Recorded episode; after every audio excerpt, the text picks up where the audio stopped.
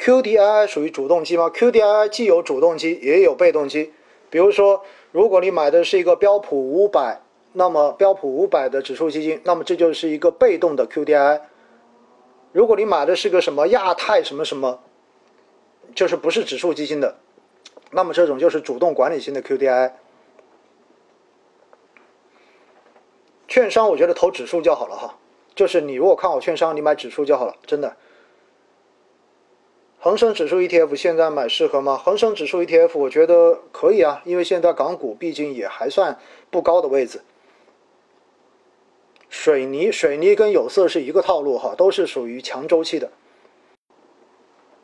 黄金可以一次性投吗？我觉得黄金不要吧，因为现在的价格比起几个月前已经高很多了，所以可能会有波动，你就分批买吧，好吧，分批买就好了。主动基金一次性买还是定投？其实还是那句话，你如果觉得你的小心脏承受能力强，能够经受得住这种上上下下的波动，你就一次性买。如果你觉得你的小心脏承受力比较弱，动不动可能就嘣嘣嘣要跳出来了，那么你就分批买。我是分批买啊，我只有封闭的，比如说封闭两年、三年的基金，我可能才会一次性买。其他的主动基我都会采用分批的方式，让自己。感受好一点，就是不用去操心我是不是买在了短期的高点。一直定投的基金暂停买入了怎么办？你要看它的条款，因为有很多基金暂停申购之后，有可能定投还是可以的。所以具体要看它到底是怎样的规则。如果他把定投也停了，那我也没有办法了，那你就只能说换一个换一个基金再去投了。半导体、芯片跟五 G 都适合定投。因为它全部都是属于高波动、高风险的板块，券商已经暴涨一波，你们得注意。对了，所以的话呢，就是那句话，你自己衡量短期风险，好不好？因为短期涨得过快，都会有回调的需要，所以这是看站在怎样的一个维度来看。中概股呢，确实中概股，我觉得现在蛮堪忧的前景，因为今天看到财新网上面又说，就是。呃，已经通过了相关的法案，要求中概股的公司必须要满足美国的那一个审计方面的要求。而这一点呢，呃，并且美国现在的态度并不是说要跟中国证监会合作来讨论一个解决方法，而更多的是一种政治性的倾向，就是要来打压中概股。所以在这样的背景之下，很有可能很多的中概股公司都会开始回流，因为既然那个地方容纳不下我，我总要找地方去的嘛。因此。香港市场应该说机会会更大一些，然后国内的 A 股市场随着改革的推进，可能陆陆续续也会有很多的公司会慢慢的尝试着回到国内的 A 股市场。为什么招商白酒和招商生物医药都是分级基金？因为它一早设计出来就是分级基金，但是分级基金在今年全部都要被转型，也就意味着市场上面以后不能有分级基金了。因此呢，你去投这一些，记得投母份额没有问题的，好不好？只要不要到市场上面，到场内专门买它的 B 份额就 OK 了，因为 B 份额那是加了杠杆的啊！我一直都不推荐普通投资者加杠杆，大家一定记得我说的这一句。然后再看看美股走势，美股走势，美股反正现在是典型的泡沫化。我可以告诉大家，就看这一波被流动性推上去的股票市场到底什么时候崩。但是呢，如果美股一崩，那就意味着什么？意味着特朗普的选举就彻底完蛋了。那这样子对于中国的这种外部压力会陡然增加，所以我不希望它崩，我希望它能平稳一点。要不然的话，我们这种外部的黑天鹅事件会对国内市场造成比较大的干扰。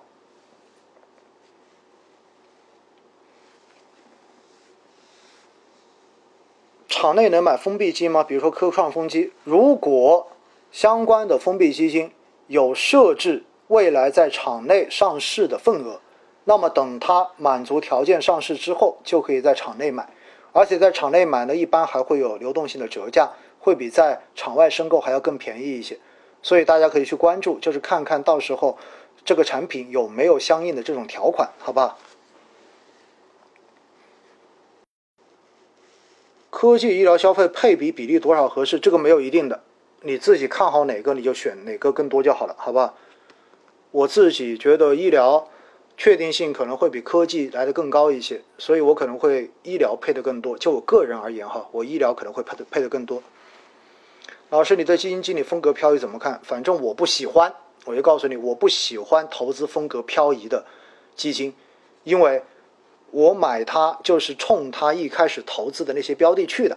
但是你最后漂移了，那我就觉得这就不是我的初衷了。所以我对于风格漂移的基金，我会比较谨慎。嗯，人气八万五创新高，确实已经创新高了啊，确实已经创新高了。买入银行股长期拿分红怎么看？可以，没有问题，因为银行股的分红确实是挺高的啊。招商中证白酒指数分级是母基金吗？只要你在场外买都是母基金，你在场内买就要看 A 跟 B 了。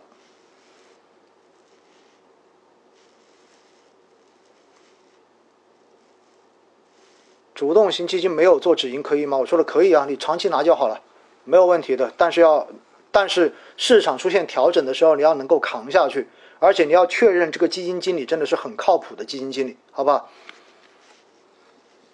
老师现在几层仓位合适？反正你自己看，我永远建议不要满仓，这就是我的建议。我自己现在大概七层仓位吧。分级母基金会被清仓吗？不会被清仓，但是大概率呢，应该会被转型成普通的混合基金。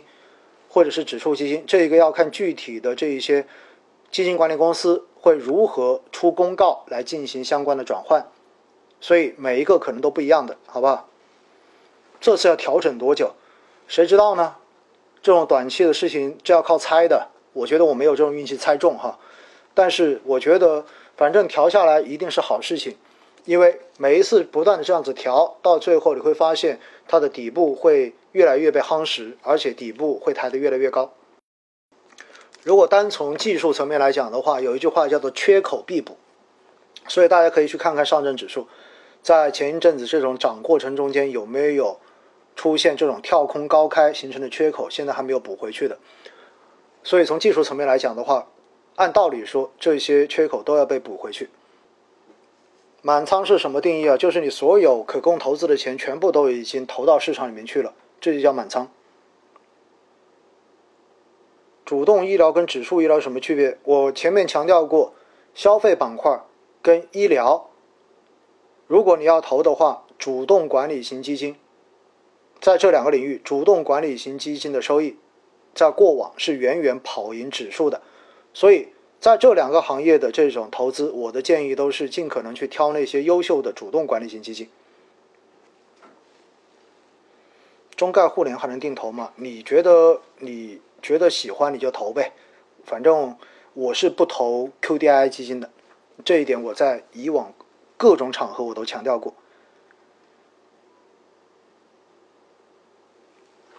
蚂蚁大鱼能跟投吗？你相信就跟投就好了，你相信他你就跟投，好不好？这个取决于你相不相信他的专业实力、专业能力。博两年的创业板定期可以买吗？其实这种封闭两年的创业板的基金，更多的是因为它在新股的这种发行中间可以获得更多的配售，所以呢，应该说还是不错的哈，可以考虑去配置一些。因为 QDII 的投资效率太差了，而且重要的是市场的信息是不同步的，因为它有时差。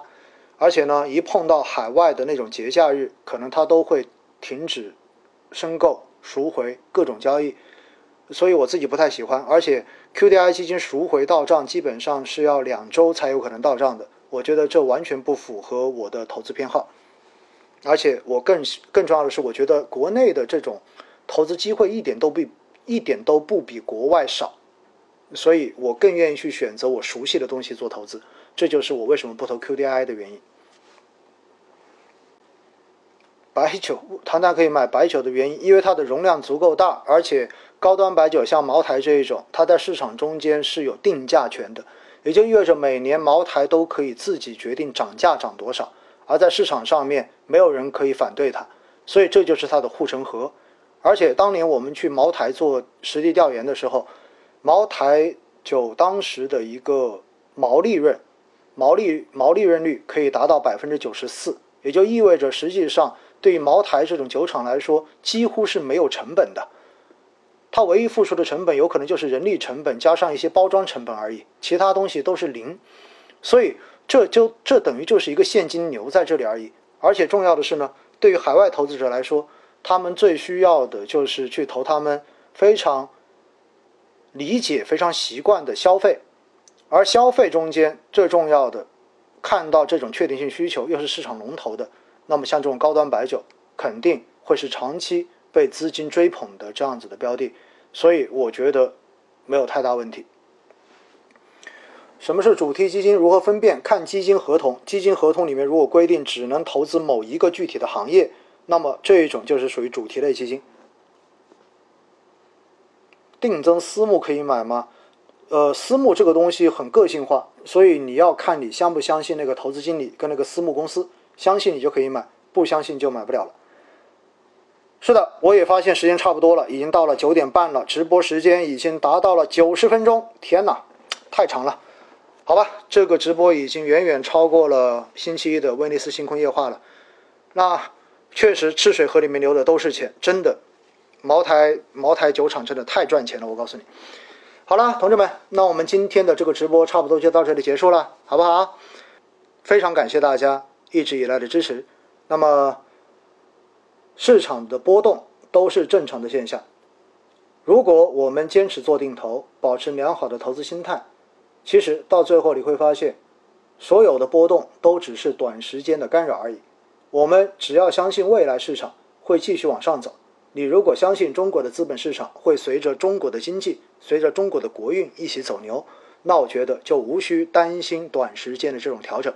而且我们要树立一个非常正面的观念，那就是现在的这种调整是有助于市场更加健康的往未来发展的。而如果现在完全不调整，那么只能说市场的泡沫会被吹得更大一些，未来怎么上去就会怎么下来。